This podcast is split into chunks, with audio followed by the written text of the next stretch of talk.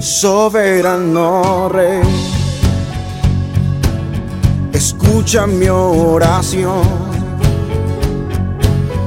Necesito de ti. Acude a mi clamor.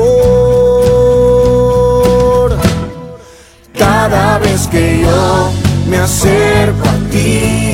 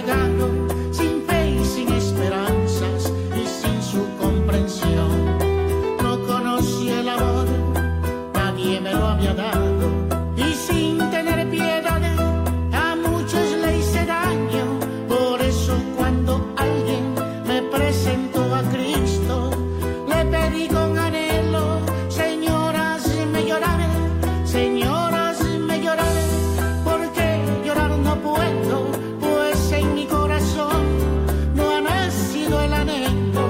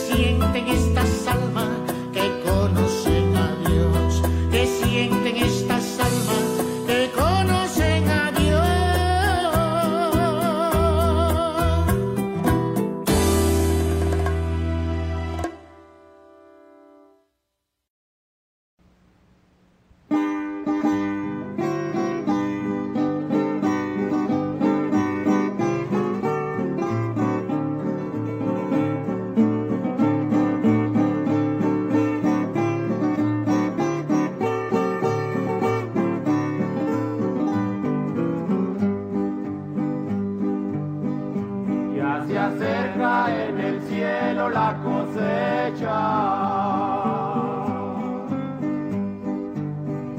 En los campos del Señor, del Señor. Aunque la cizaña crezca juntamente con el trigo, tú la apartarás, Señor. Soy, trigo soy, del granero, del granero del Señor, del Señor. Por la sangre de mi Cristo y el poder de Jesucristo, a su granero yo voy. Y aparece que contemplo a mi Jesús.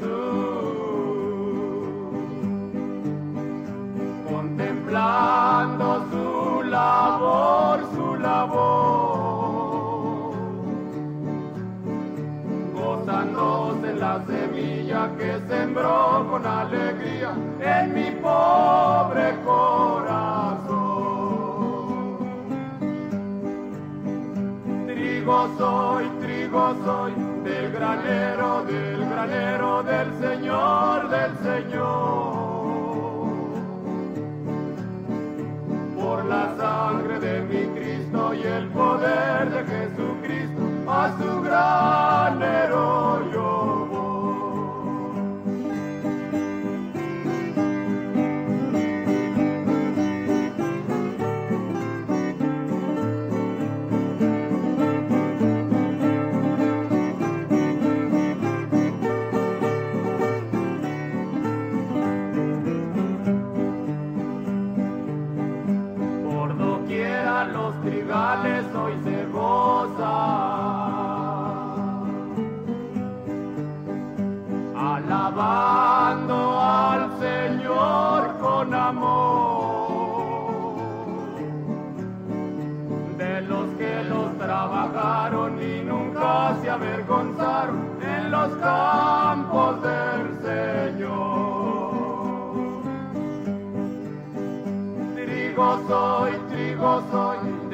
del granero del Señor, del Señor.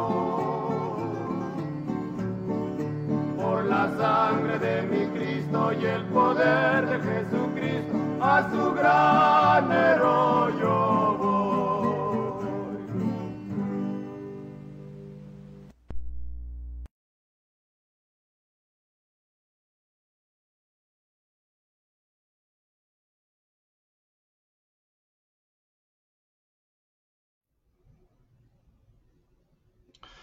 Dios les bendiga, apreciados hermanos. Muy buenos días para todos ustedes. Estamos aquí en Reflexionando con Dios. En este día viernes 6 de octubre. Ya se nos acabó este año 2023. Quedan dos meses larguitos y si el Señor nos da vida entraremos ya al siguiente año 2024 y ahí seguimos esperando con ansias que Cristo venga por su iglesia. Estamos desde Poughkeepsie, aquí en el estado de New York, transmitiendo en vivo por Radio Pool, la radio oficial de la Iglesia Pentecostal Unida Latinoamericana aquí en los Estados Unidos. Y como dice el hermano Roberto Tello, para quien va nuestro saludo en esta eh, mañana, él dice, es la radio que bendice tu alma. Así que, bienvenidos hermanos, vamos a hacer una oración, vamos a pedir a Dios que nos bendiga. Por aquí pues ya está amaneciendo tarde, apenas está ah, saliendo los primeros rayos del sol. Ya vendrá el momento de cambiar de hora, eh, como se hace acá en, estos, en estas zonas. Y disfrutando de un día hermoso que el Señor nos da una temperatura agradable, quizás los últimos días tibios ya, antes de que comiencen a soplar los vientos fríos y se empiecen a caer todas las hojas en el otoño para recibir el invierno más adelante. Oremos y démosle gracias a Dios por este día que nos da y pidámosle a Él que nos bendiga en esta, uh, en esta charla, en este programa que vamos a tener hoy, en esta enseñanza que vamos a tener y que su palabra pueda llegar hasta el corazón de todos los que la anhelamos y la necesitamos. Oremos, bendito Dios, te damos gracias, Padre Celestial, por todas tus bondades, por todas tus bendiciones recibidas. Gracias, Jesús, porque tú eres bueno, Señor. Tú eres un Dios de amor, un Dios de misericordia. Nos permites este nuevo amanecer, disfrutar de tu presencia, de tu compañía, de tu protección, Padre bendito. Ayúdanos, Señor Jesús, para agradarte en todo lo que hagamos en este día, Señor. Este programa Reflexionando con Dios lo ponemos en tus manos ahora para que seas tú hablándonos al corazón, Señor. Trata con los hermanos principalmente, pero también con los amigos hoy, Señor. En este mundo tan distraído, en este mundo de tanto corre-corre, de tanto vaivén, con afanes por todas partes, tratando siempre de conseguir el dinero, de conseguir los bienes materiales, pero este mundo tan alejado que está de ti, Señor, ayúdanos a ver las cosas como realmente son, Señor. Enséñanos, instruyenos con tu palabra, Padre amado. Te lo rogamos en el nombre poderoso de Jesús. Amén. Amén. Bueno, vamos hermanos a pensar un momentico antes de escuchar la canción que el hermano Roberto Dios tiene para nosotros en una, precisamente el hermano Roberto me mandó esta, esta imagen que les voy a compartir aquí. Como dicen algunos, en un día como hoy en la historia, un día como hoy en la historia, un día 6 de octubre como hoy en la historia, pero en 1536, William Tyndall fue quemado en la hoguera por un delito grave. Le costó la vida a él. ¿Sabe cuál fue el delito? Traducir la Biblia al inglés. Imagínese usted. Por traducir la Biblia al inglés, lo pusieron en la hoguera y lo quemaron. William Tyndall. Nosotros estamos muy familiarizados con la versión en castellano y sabemos algunos la historia de Casiodoro de Reina, de Cipriano de Valera. Pero en la versión inglesa hay hombres que también entregaron su vida por la traducción de las escrituras. Ahí aparece William Tyndall, Wycliffe y otros que con su testimonio de vida eh, demostraron el amor que tenían por la palabra de Dios. Y aquí dice abajo, a veces tomamos muy en poco la palabra de Dios, mientras que otros murieron por ella. En este tiempo tenemos una generación que no lee ni conoce la historia del mejor libro del planeta. Por favor, leamos más la Biblia. Interesante, me llamó mucho la atención esta estampilla que nos envió el hermano Roberto y vea, eh, un día como hoy en la historia. Estaba muriendo este hombre dando testimonio de su amor por la palabra de Dios. Oiga, de verdad, en el teléfono se puede oírla, puede leerla en varias versiones hay software que lo ayuda, le ayuda para que compare cómo está la traducción que tiene a la mano con los textos originales con solo un clic. En vez de perder tanto el tiempo con bobadas ahí que mandan por internet, lea la palabra de Dios. Ahí, aunque sea en el teléfono, escúchela, ponga el audio. Hay muchas aplicaciones que le leen a usted. Y mientras usted está en su oficio, puede estar grabando en su mente la palabra de Dios, pensando en ella como poner a otro a que me lea mientras estoy haciendo mis actividades. Bueno, un día como hoy en la historia, octubre, dicen algunos, es el mes de la Biblia, precisamente por esto y porque también por esta época eh, otro traductor de la Biblia, Martín Lutero, la, la puso en el alemán. Y más adelante, en 1569, casi oro de reina, en el mismo siglo, ¿no? siglo XVI. La va a sacar publicada en castellano, la Biblia del Oso, que hace poco leímos. Poquito difícil de leer porque es un castellano de esa época, pero lo hicimos. Más de 100 horas nos demoramos leyendo esta Biblia. Ahora estamos leyendo la Reina Valera Contemporánea, que es una belleza muy actualizada en un lenguaje que usamos nosotros. No habla de vosotros, sino de ustedes. Estamos ahí leyendo eh, en las madrugadas la palabra de Dios una horita diaria. Léala así. No lea por versículos, lea una hora siquiera. Y verá usted que en dos meses ya habrá leído completamente la palabra de Dios, con solo una horita diaria que le dedique a la lectura de la palabra de Dios.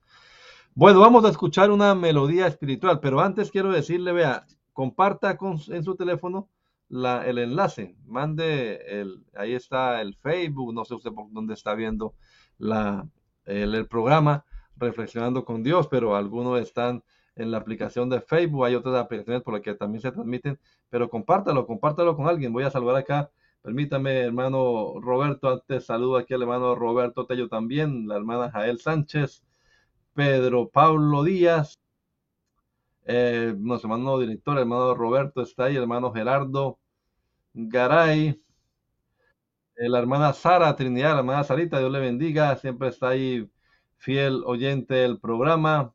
Nuestro pastor y amigo, el hermano Orlando Arias, también desde el Canadá, está ahí oyendo hoy. La hermana María, eh, bueno, varios hermanos acá están oyendo hoy la transmisión. Bienvenidos y quiero invitarles Eliasí Herrera, Araceli, la hermana Araceli, la hermana María Polo, el hermano Luis Antonio Ramírez, su esposo, bueno, pentecostales de Foley, Foley, Foley, Foley, bueno. Gloria a Dios por todos los que están acá. Bendiciones para todos en el nombre del Señor. Y reenvíe, reenvíe o retransmita. También se puede retransmitir por, por las redes sociales, por Facebook. lo importante es que otras personas pues eh, tengan la oportunidad de escuchar la palabra de Dios. Eh, hablemos de Jesús. Es lo que la gente necesita conocer. ¿Quién es Jesús? ¿Quién es el Salvador? Hermano Roberto, vamos a escuchar esa melodía que usted tiene ya preparada para nosotros y así entonces nos deleitamos y también eh, adoramos al Señor.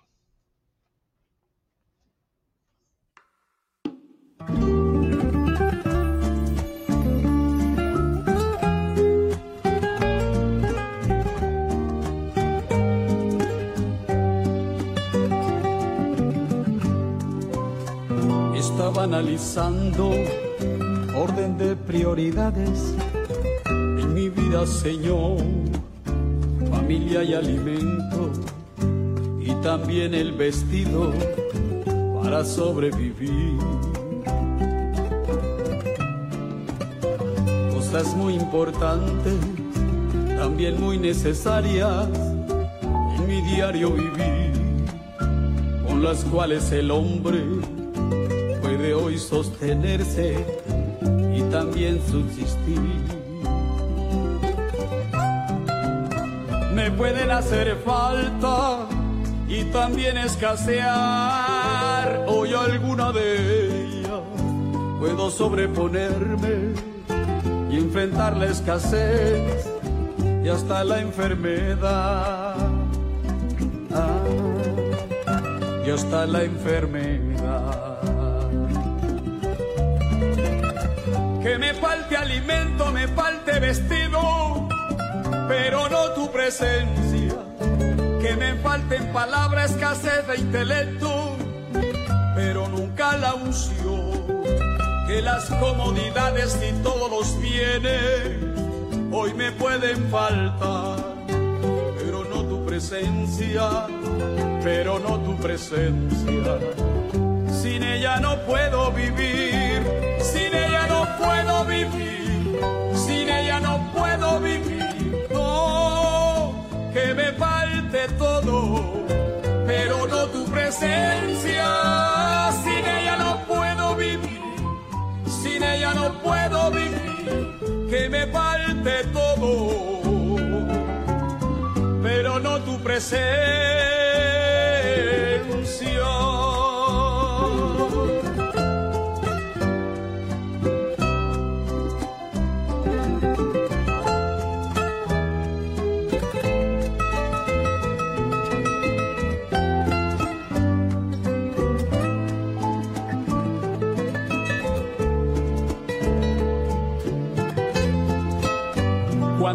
Recibe a Jesús en el alma y lo puede sentir, queda maravillado que por nada del mundo lo quiere cambiar. Cuando tiene problemas y siente que no puede y se siente morir, clama a Cristo enseguida, siempre está presente y nos viene a ayudar. Por eso las ofertas que este mundo me haga me tienen sin cuidado. Él es irreemplazable, en mí todo lo llena, no lo puedo cambiar. Ah, no lo puedo cambiar.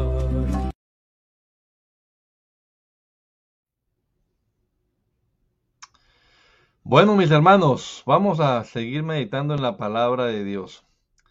Esta semana estábamos leyendo una historia en la Biblia y es la de Balaam. ¿Recuerdan ustedes aquel profeta eh, que Balak mandó llamar y a quien le ofreció una buena cantidad de bienes materiales con tal de que maldijera al pueblo de Israel? Y ese hombre lleno de avaricia, codiciando esas posesiones, se atrevió. Se atrevió a intentarlo, porque no pudo, por, pues, por supuesto, maldecir al pueblo, porque como él mismo dijo, inspirado por el Señor, ¿quién podrá maldecir al pueblo que ya es bendito? Pero Balaam el profeta que tenía desviada su visión. Tenía los ojos abiertos, dice, pero no veía bien. Veía plata nada más. Y por la plata ministraba.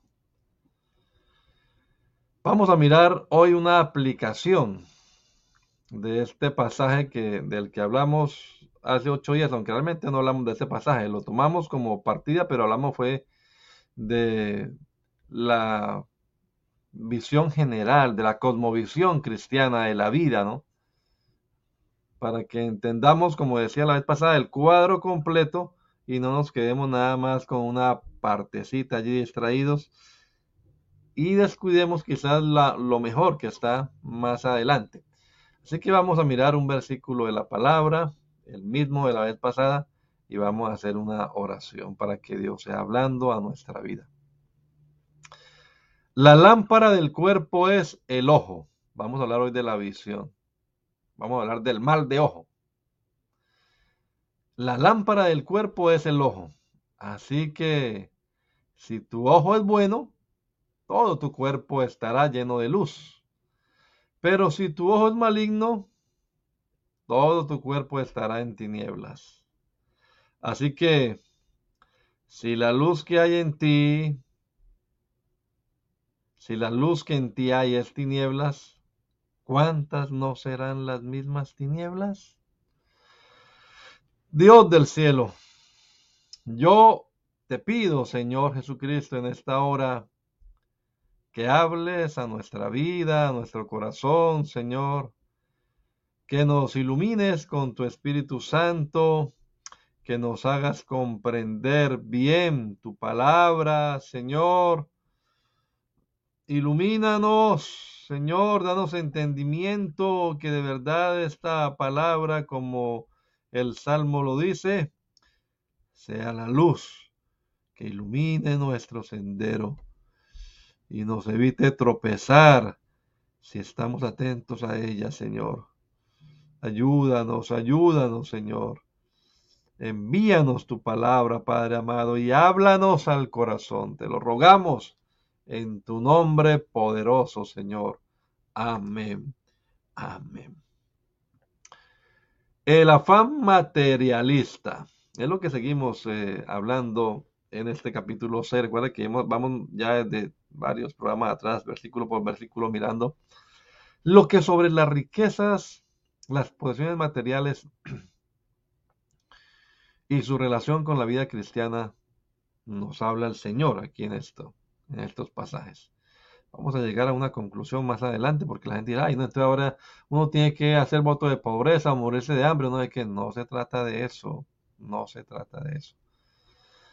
Una, una mujer que nada más tenía un puñado de harina y un poquito de aceite y pensaba hacer como decimos los colombianos o los venezolanos, una arepa, otro idioma tortilla ella dijo un pan. Pensaba hacer una torta ahí con ese poquito de harina. Comérsela porque tenía un niño, ella y su hijo. Y ya, esperar la muerte porque ¿qué más? No tenía nada más. Pero a esta mujer, extranjera además, no era del pueblo de Israel, le llegó una visita, le llegó el profeta de Dios. Y el profeta le dijo, mujer, ¿tienes algo para que me des de beber? Dios iba a traer de agüita. Ah, pero ¿y de comer? Mm, no, casi no tengo nada, tengo nada más esto, le dijo.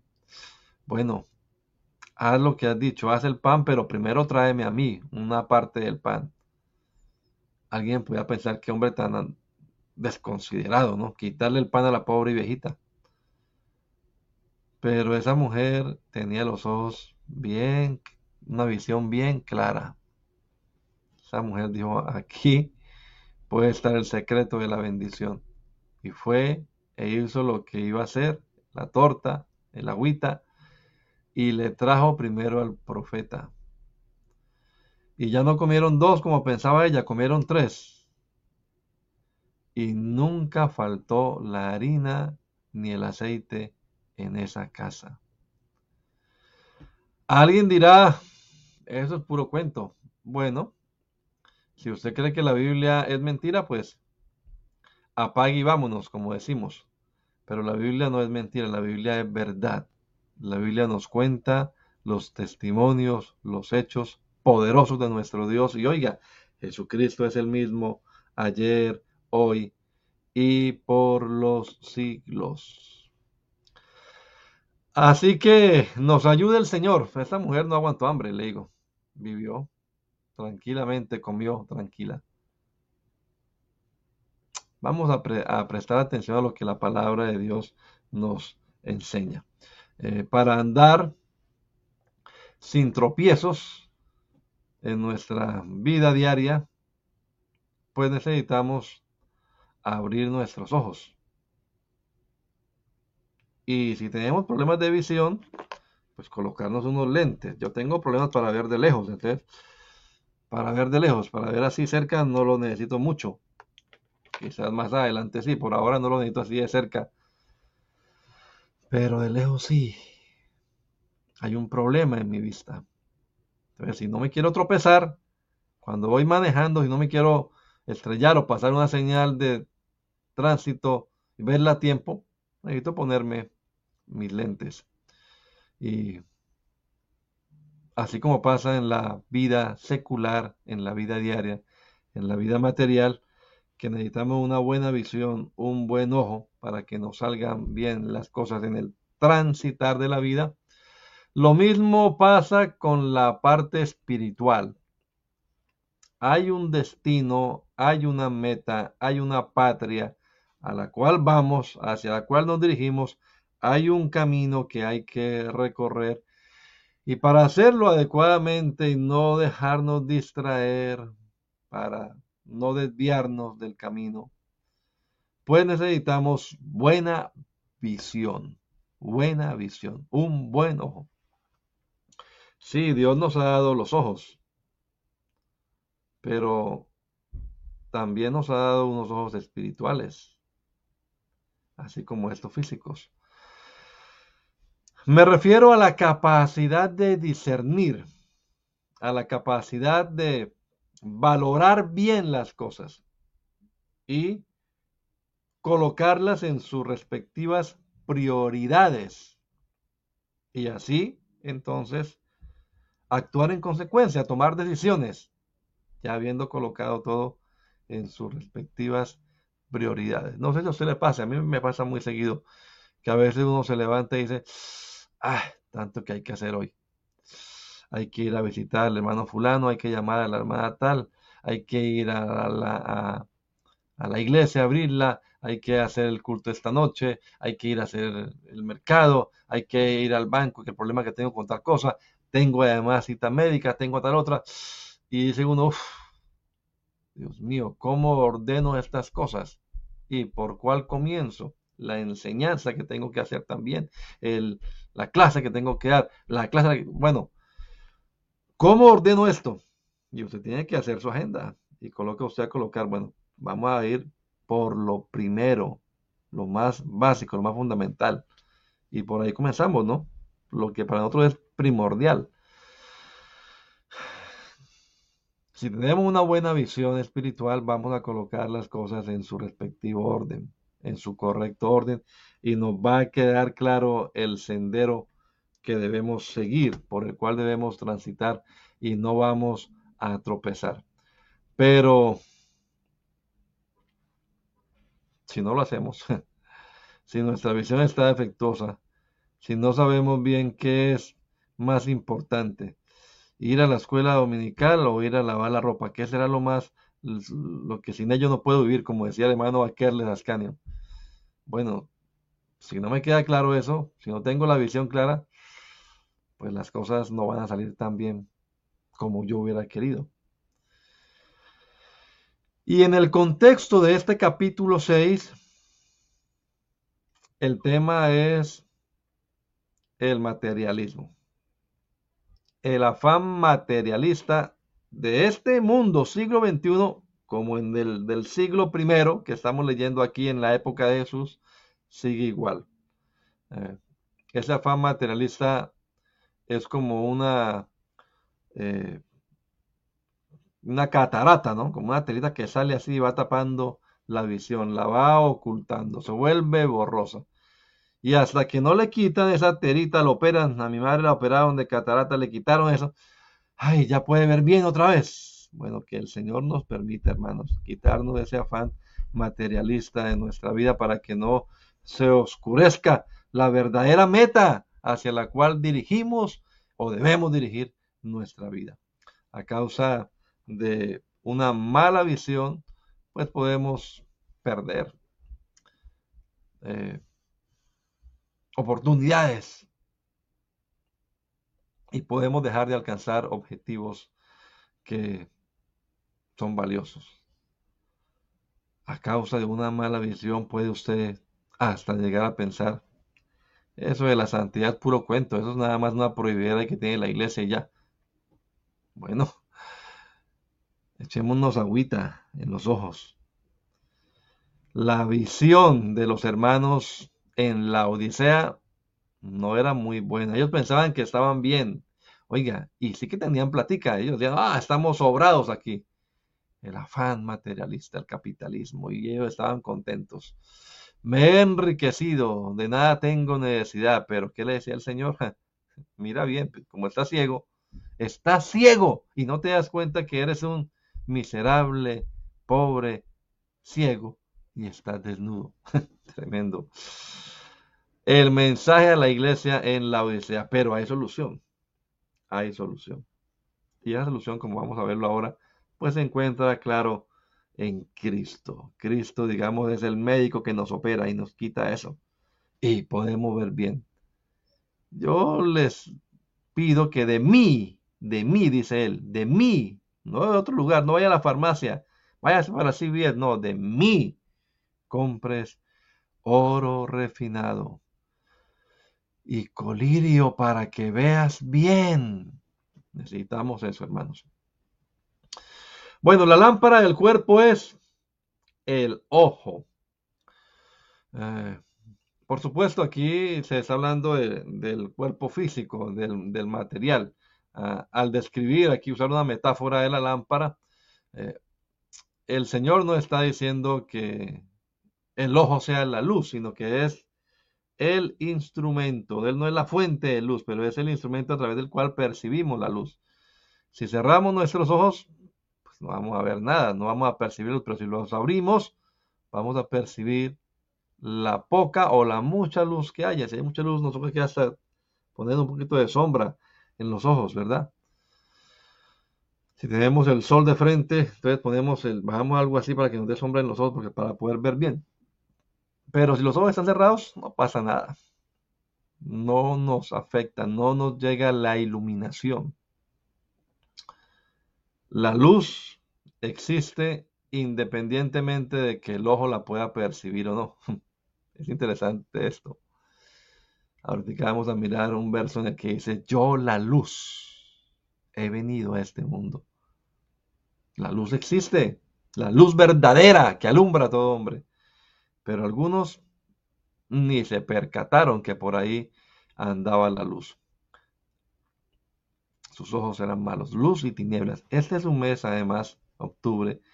Por acá se ve mucho, en todas partes, creo yo. Eh, las tinieblas, las telarañas, lo oculto. Hay un pueblo acá cerca que coloca la parte oscura de Malboro. Conozca la parte oscura, la parte sombría. Bueno, ustedes y yo, hermanos queridos, no somos de las tinieblas, ni, ni participamos de las obras de las tinieblas, más bien las reprendemos, somos de la luz, somos del día, andemos de día, honestamente, y no en oscuridad como los otros que se esconden, ¿verdad? No, no somos de las tinieblas, somos de la luz. Así que vamos a permitir que esa luz pues eh, llegue hasta nuestra vida, que el Señor nos ayude para tener una buena capacidad de discernimiento espiritual. Cuando los ojos están sanos, ahí entra la luz.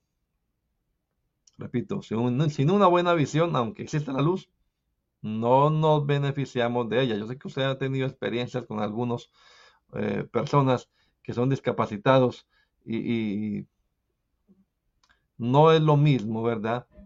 Andar, el andar de una persona que ve bien al andar de una persona que es ceguita o parcial, parcialmente tenga problemas de, de ceguera. Ellos andan con mucho cuidado. Y no es fácil caminar en la oscuridad, claro que no. Es mejor encender una luz, decía alguien por allí. Es más inteligente encender una luz que maldecir las tinieblas. Es verdad. Enciende una luz. Encendamos esa luz, hermanos. Y que esa luz que se llama Jesús pueda llegar hasta nuestra vida e inunde todo nuestro ser y podamos, oiga, vea, no me he dado cuenta lo que estaba pasando. Qué bueno es esto, hermanos. La palabra de Dios es también esa antorcha, esa lumbrera, esa luz misma que ilumina nuestro sendero. Eh, las casas a veces ponen unos ventanales, ¿no? Si la, la, casa tiene una pequeña ventanita como allá donde vivíamos nosotros de niños, una pequeña ventanita, y de madera además, pues se cerraba la ventanita y quedaba eso oscuro ese cuarto. Pero luego ya quitaron esa de madera, colocaron una con vidrio y, oye, ya se iluminó ese cuarto. Hermanos, hagamos una oración allí donde estamos, pidamos a Dios, Dios, ilumínanos, ilumínanos, Señor, para poder ver las cosas como realmente son. A veces las sombras, las sombras de las tinieblas nos, nos parece que vemos algo, pero, pero cuando entendemos, ah, esto no era lo que estaba buscando, cuando enciende la luz, que el Señor nos dé esa capacidad de discernimiento, discernimiento. Eso es uno de los dones de los que poco se hablan, mucho de las lenguas, mucho de milagros, pero hay un don de discernimiento. Dios, danos de ese don de discernimiento para poder tener una buena visión. Así que si tu ojo es bueno, si nuestro ojo está sano, ¿a qué se referirá con un ojo sano? Un ojo sano y qué es un ojo maligno, pero si tu ojo es maligno, un ojo sano. Bueno, si uno va al texto en el que se escribió, al idioma en que se escribió el Nuevo Testamento, el Nuevo Testamento que fue el griego, La palabra que aquí se traduce como bueno etimológicamente también significa sencillo, simple, sin complicaciones, sin distorsión, sin mancha. A veces cuando uno va manejando el vidrio se empaña, ¿no? Se empaña. Y uno puede ver, tiene que prender rapidito el aire o la calefacción y que sople el viento al vidrio y, y, y el limpiabrisas. Uf, se nos aclaró esto. Porque si no, hay tremendo problema, tremendo peligro también cuando no se puede ver bien, cuando hay distorsión. Entonces, ¿a qué se referirá aquí esta, esta, en este contexto, realmente esta palabra? Bueno, hay otros mm, versículos en los que aparece esa palabra y aparece como sincera fidelidad, por ejemplo, en 2 de Corintios 13, en Efesios también aparece como sencillez, sencillez de corazón, y en Colosenses también aparece como sincera, la, palabra que aquí se traduce como bueno. Es decir, eh, estaría aquí eh, hablando de quien no es sincero en su servicio a Dios y de pronto tiene su corazón dividido en el contexto entre dos cosas, entre Dios y las riquezas, entre los tesoros terrenales y los tesoros eh, celestiales. Y el problema es que cuando uno se es sincero, no se puede agradar a Dios. A Dios tenemos que agradarlo con un corazón sincero. Yo les decía en la introducción de Balaam. Balaam parecía, ¿no? Que estaba sirviendo a Dios. Y hablaba muy bonito, pero en su corazón lo que había era el afán de la plata, de la riqueza. Claro que él no, no estaba sirviendo al Señor. Él quería la casa llena de propiedades. Los afanes de este mundo pueden entorpecer, los afanes egoístas de este mundo, la adquisición de bienes acá, el afán, el afán por eso, puede entorpecer la vida de fe que debemos llevar nosotros cada día creciendo en el conocimiento del Señor. No puede usted ser leal al Señor Jesucristo sin entregarse con sinceridad ante Él. Entréguese, suéltese en las manos del Señor, hermano. Nuestro Dios es el dueño de la plata y del oro. Seamos inteligentes. Entreguémonos en sus manos en vez de correr tras lo que el mundo pone por allí a, a vibrar. Pero escuche esta otra. En Romanos aparece también Romanos capítulo 12 y en otros pasajes esa misma palabra eh, aparece en contraste con, con la tacañería. En Romanos 12.8 se traduce como liberalidad, palabra bueno. En 2 de Corintios 8 también aparece como generosidad, 8.2. 2 de Corintios 8.2.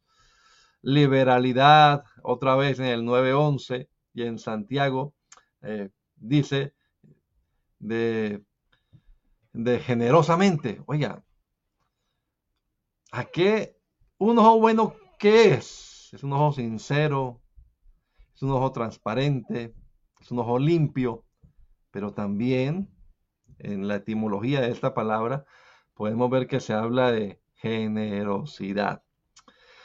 Es decir, quien tiene un ojo correctamente funcionando no es avaro, no es egoísta, no es tacaño, no es codicioso de ganancias deshonestas. Quien tenga esas cosas, tacañería, egoísmo, avaricia, codicia, tiene su ojito con problemas. Mejor mandémonoslo a operar.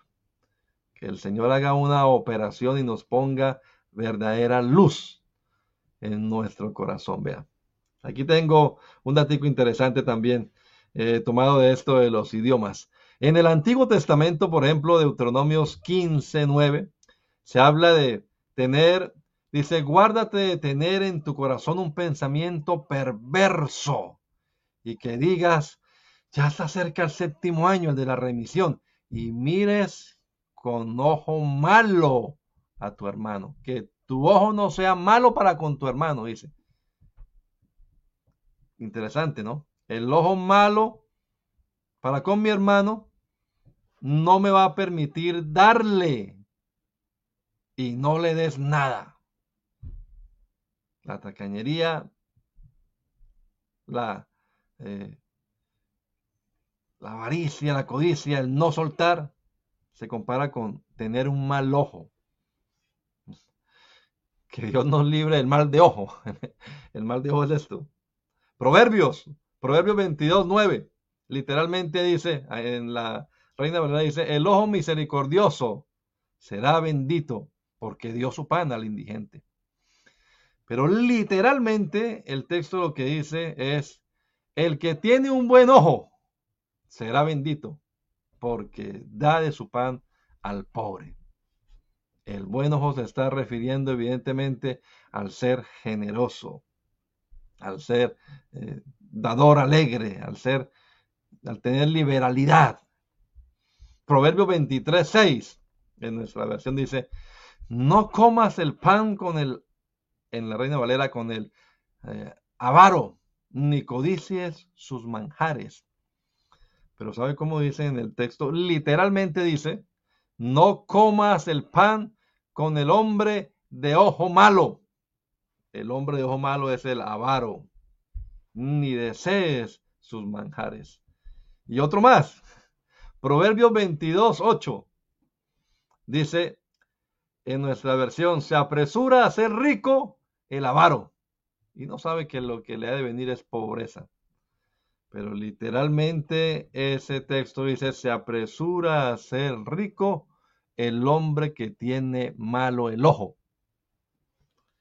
El hombre que no ve bien las cosas corre tras las riquezas. El ojo malo es sinónimo entonces de eso, de avaricia, de codicia, de tacañería, de mezquindad en el corazón. Ese es el mal de ojo. Repito, Dios nos libre de ese mal de ojo. Cuando las personas anteponen, ponen en primer lugar la búsqueda de bienes materiales antes que la búsqueda del Señor, no está viendo bien.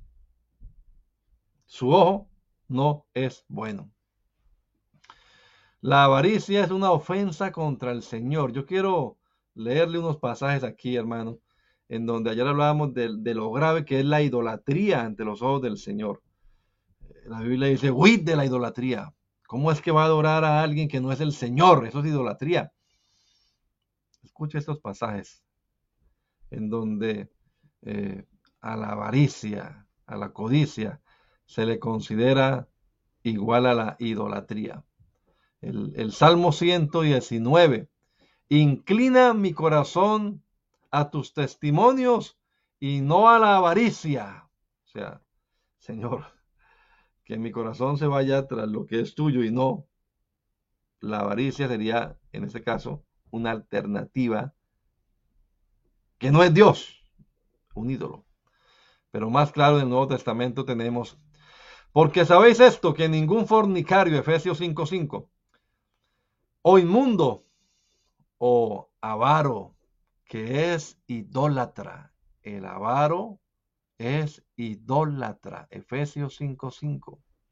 Tiene herencia en el reino de Cristo y de Dios. Colosenses 3:5.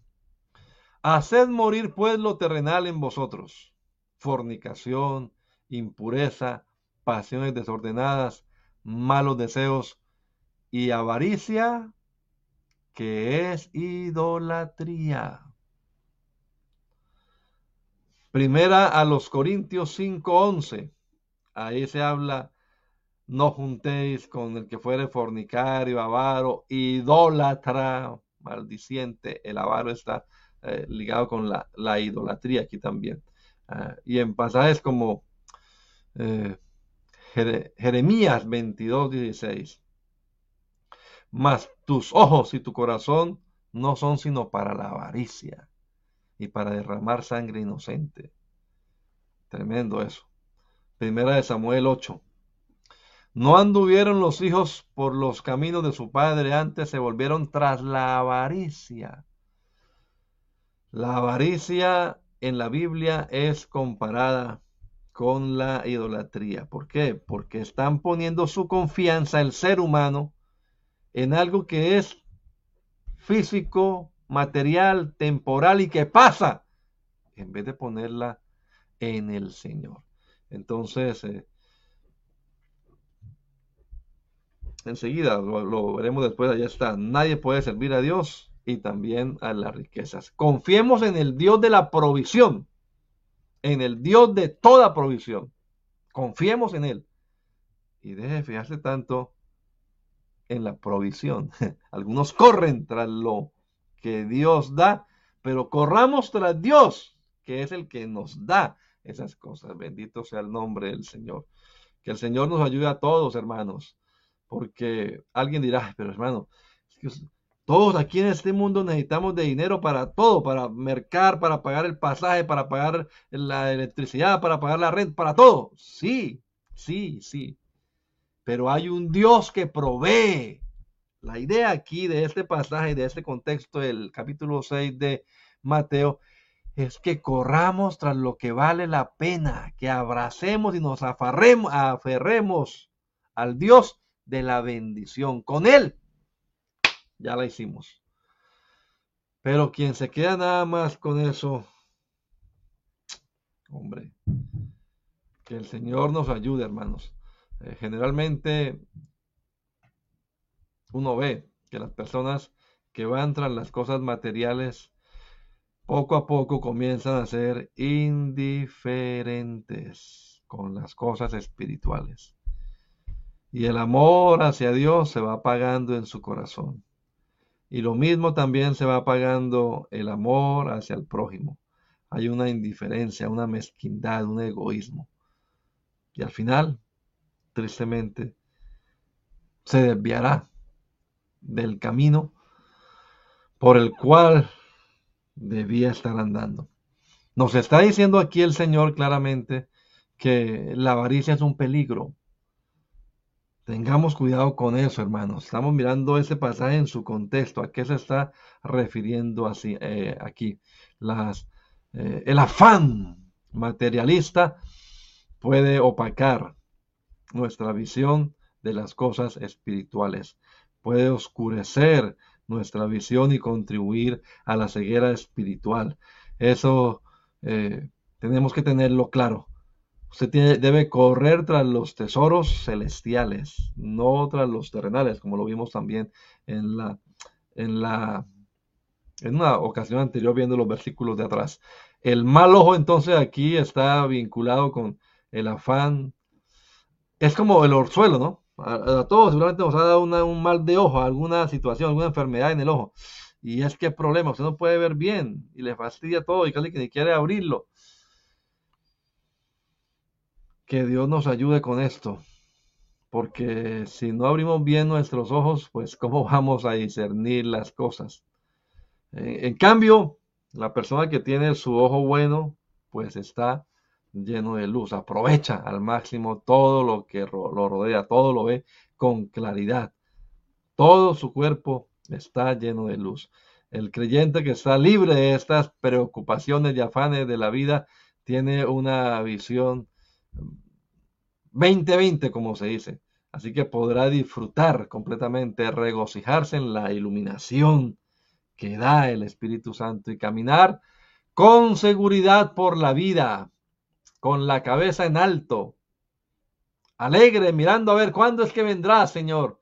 No cuándo es que me voy a ganar la lotería, no, sino cuándo es que vendrás por mí, Señor Jesucristo. Ese es el afán que debemos tener nosotros. Vamos, eh, redondeando esto, ¿tenemos nuestro ojo sano, hermanos? Solo Cristo Jesús, les decía, nos puede operar esa catarata, esa miopía, ese estigmatismo, no sé qué cosa, a, astigmatismo se llama la enfermedad, ¿no? no sé qué cosa tenga usted allí en su visión, pero, pero hay poder en el nombre de Jesús. Él nos puede ayudar, nos puede limpiar. Juan dice, yo la luz he venido a este mundo. Y el que me sigue no andará en tinieblas, sino que tendrá la luz de la vida. El Señor nos puede despertar. Es más, dice, despiértate tú que duermes, Efesios capítulo 5, y levántate de los muertos y te alumbrará Cristo. Te alumbrará Cristo. El Señor tiene poder para curar. Oiga, de los tremendos milagros que hizo el Señor, de los maravillosos milagros, sanidad de ciegos. Le dio luz a los que estaban en tinieblas. El seguito aquel decía, nunca se ha visto que alguien haya dado ojos a alguien que ha nacido ciego. En los milagros que hizo Elías, que hizo Eliseo, nunca se mencionó que sanó un ciego. Y de los que más se habla de Jesús, dio luz a los que estaban en tinieblas. Tremendo eso, de los tremendos milagros del Señor. Darle vista a los ciegos. Era una de las profecías, además, que cuando Él aparecería, cuando, apareciera el Señor, entonces los ojos de los ciegos verían. Y cuando uno comienza a ver bien, uy, Dios mío, yo para dónde estaba caminando, Señor. Viene la conversión, un giro de 180 grados. ¿Cómo voy a seguir yo caminando tras esto? No, Señor, dé media vuelta y comience a caminar una vida de fe, caracterizada por la confianza en la provisión divina. Oiga, ahora más adelante lo veremos en otro programa, pero aquí nos habla de, los pájaros, de las eh, hierbas del campo, el Señor provee, el Señor sustenta. No tendrá Dios para sostenerme a mí también, para vestirme a mí también. Claro que sí tiene. En abundancia tiene. Todas estas cosas vendrán por añadidura. Pero debemos estar dispuestos, hermanos, con sinceridad, a correr tras el Dios de la bendición hacer su voluntad, su preciosa y perfecta voluntad. Va volando el tiempo. Pero si tu ojo es maligno, todo tu cuerpo estará en tinieblas. Les digo, con oscuridad. Usted no sabe con qué tropieza, usted no sabe qué es lo que está cogiendo, pensó que esto no es lo que yo estaba buscando, porque usted no sabe, no ve. Así que, claro, pues, ¿cómo va a ser? Aunque esté en pleno mediodía, para él será como si estuviera medianoche, porque tiene, es ciego, tiene la ceguera. El Señor dijo que la luz que alumbra a todo hombre, que era Él, venía a este mundo. Pero en el mundo estaba, el mundo por Él fue hecho, pero el mundo no le conoció. ¿Por qué no le conoció? Porque estaba en tinieblas. ¿Y quién lo puso en tinieblas? Corintios dice, segunda los Corintios 4:4, el Dios de este mundo es el que les ha cegado el entendimiento a los incrédulos para que no les resplandezca la luz del Evangelio de la gloria de Cristo, el cual es la imagen de Dios. El problema no es que no haya luz, luz sí hay. El problema es que algunos están en ceguera, tienen la venda ahí, como que no ven nada, ¿sí? Están ciegos, pero cuando se conviertan, uff, se les quita esa venda. Triste las palabras del Señor cuando dijo que la luz vino al mundo y los hombres amaron más las tinieblas que la luz, porque sus obras eran malas. Porque todo aquel que hace lo malo odia la luz y no viene a la luz para que sus acciones no sean expuestas. Por eso aman la oscuridad. Pero el que practica la verdad no tiene por qué andar por ahí escondido. Él puede venir a la luz para que sus acciones sean manifiestas y se den cuenta que han sido hechas en Dios. Esto tiene mucha aplicación práctica en nuestra vida, hermano. No es nada más metáforas, alegorías de la luz, de las tinieblas, del ojo, no. Nuestra vida ética, nuestro comportamiento diario, nuestro, nuestra vida cristiana, se tiene en nuestra vida cristiana, se tiene que reflejar que tenemos una confianza segura, como una ancla firme, dice, ¿no? Una firme ancla. No nos movemos de aquí. El Señor es mi protector, el Señor es mi proveedor, Jehová iré. El Señor no me falta, Jehová es mi pastor, nada me falta. Con Él tengo la provisión, Él me guía, Él me cuida, Él me protege. Ese es mi Dios, mi pastor. Pero quienes cierran sus ojos o los mantienen así cerrados, pues están perdiendo la única vía de salvación. Y claro, si la luz que hay en ti es tinieblas y no mantiene los ojos sino cerrados, imagínense, cuánto más no serán las mismas tinieblas. La, Biblia, eh, especialmente en los evangelios, ¿no? Nos, nos habla de la oscuridad de las tinieblas allá afuera. Echarlo a las tinieblas de afuera, dicen varios juicios que se ejecutaron en las parábolas, cuando él venía a pedir cuentas. Sáquenlo, échenlo allá en las tinieblas de afuera. Los hijos del reino, los, ellos, eh, los, los, de las parábolas que no, que no cumplían con, con el mandato del Señor, con la administración. Vea, a las tinieblas de afuera allí será el lloro y el crujir de dientes.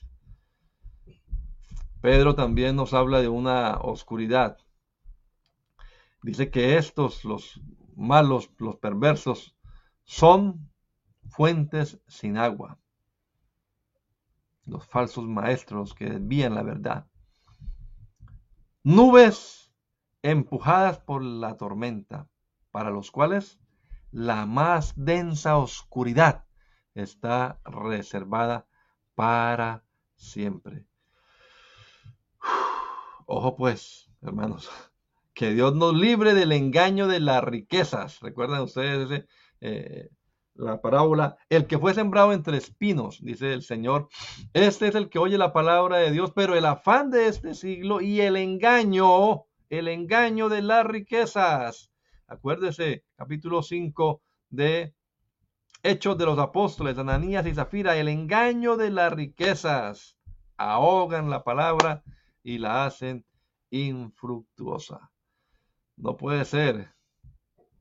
Otros corren tras otros dioses. Oro, plata. Pero nosotros no corremos tras lo corremos tras Jesucristo el Señor. Este es nuestro Dios. No el signo pesos. No el billete, aunque sea verde. No es nuestro Dios. Otros van tras eso. Y solo, si me queda tiempo por ahí cada cinco meses, voy a ir a un culto. Pero hermano, Dios mío, este es nuestro Dios. Eh, hace, hace dos días estaba mirando allí eh, lo que se dice en Colosenses, ¿no? Acerca de Cristo. Para que en todo tenga la preeminencia, el universo entero, como veíamos anoche en la enseñanza, en, el servicio, la iglesia, el universo entero le dará la adoración finalmente, el final, todo mundo le adorará porque Él es el primero en todo. Y para usted, mi hermano, mi amigo, ¿en qué lugar tiene usted a Cristo en su corazón? No diga, no, pero hermano, no, es que tanto culto y culto y culto, eso. Y, y de pronto usted ve eso como cosas pequeñas, insignificantes, pero esas cositas pequeñas e insignificantes para usted quizás dan a entender que no hay una verdadera motivación en su corazón para las cosas espirituales. Y esas pequeñas cosas, no, atadme las zorras pequeñas. Sí, comienzo por no, es que voy a hacer mercado, es que voy a ir a tal cosa, es que para aquí ir cada ocho días, con una vez que vaya al mes está bien, con una vez que vaya al año está bien. y al final, como dicen por ahí, te veo, Mateo habrá cumplido su objetivo, esa enfermedad. Le entorpeció y le impidió llegar a la meta. Pero hay poder en el nombre de Jesús. Hay sanidad divina en el nombre de Jesús.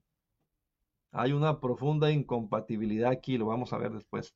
Ahí está claro. Sigue ahora. Ninguno puede servir a dos señores. Decídase. Si tiene que servir a uno nada más, ¿a cuál va a servir usted? Entreguémonos de corazón al Señor y sirvámosle, como dicen algunos, con alma, vida, corazón y sombrero. con todo lo que somos, porque no hay más. ¿Para qué vamos a tener divididas nuestros, nuestros amores? No. Que Dios nos dé a todos claridad de visión. Amado Salvador, yo te doy gracias por este rato que me has permitido estar aquí con los hermanos y amigos en reflexionando con Dios. Gracias, Señor, por el hermano Roberto y el programa que él hace todos los días aquí, Señor, por Radio y Pool.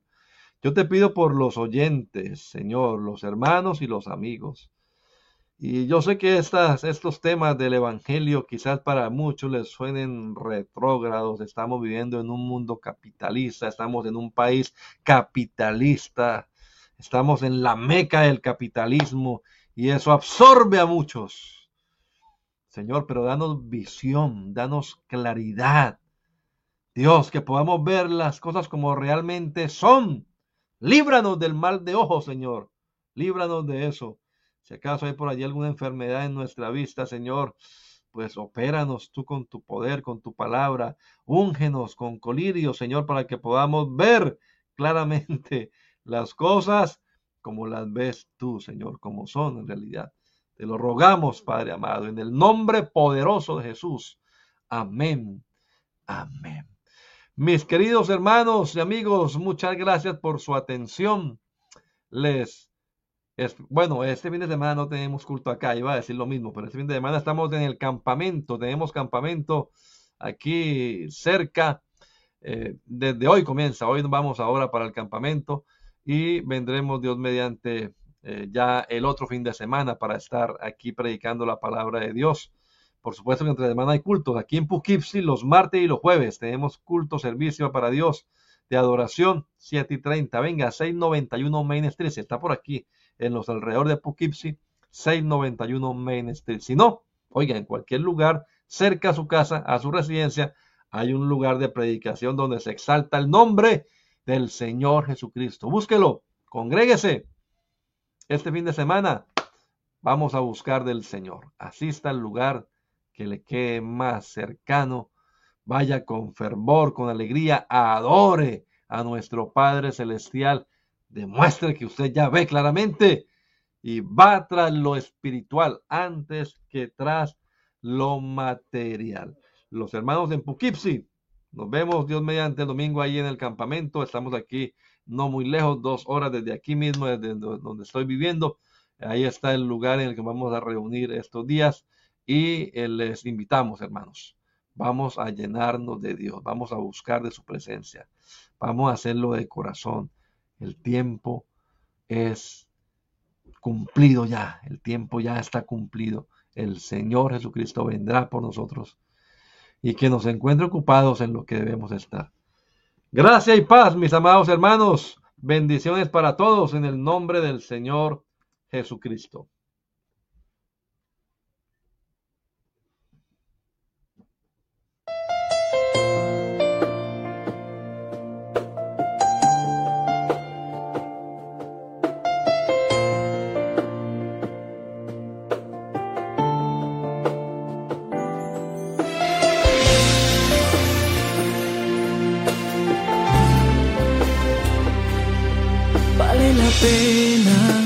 Sacrificar mi cuerpo.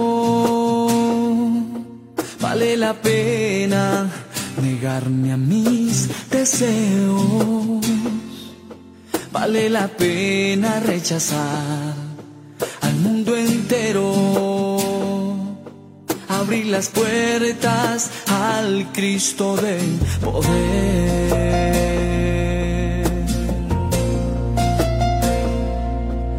Vale la pena andar tras sus pisadas. Vale la pena rendirme ante sus pies.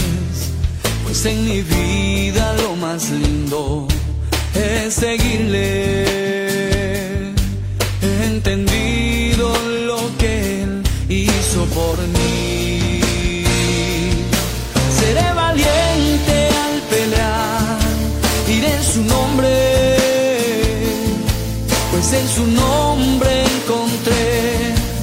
salvación. Es Jesucristo quien me da la victoria. Y allá en el cielo.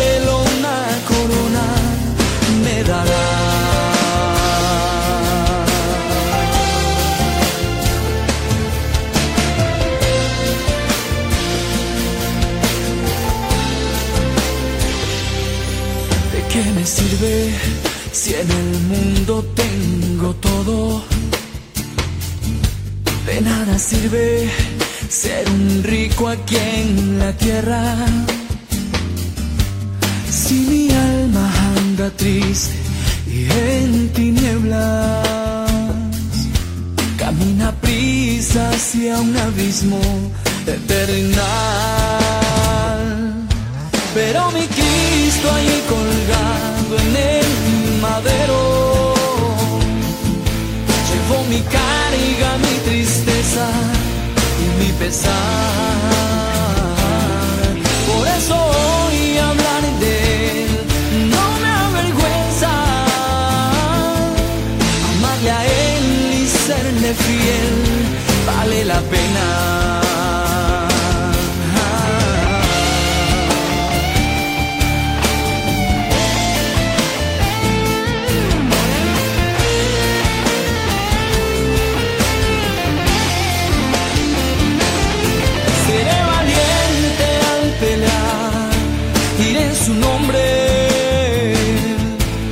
Pues en su nombre encontré la salvación. Es Jesucristo quien me da la victoria, y allá en el cielo una corona me dará.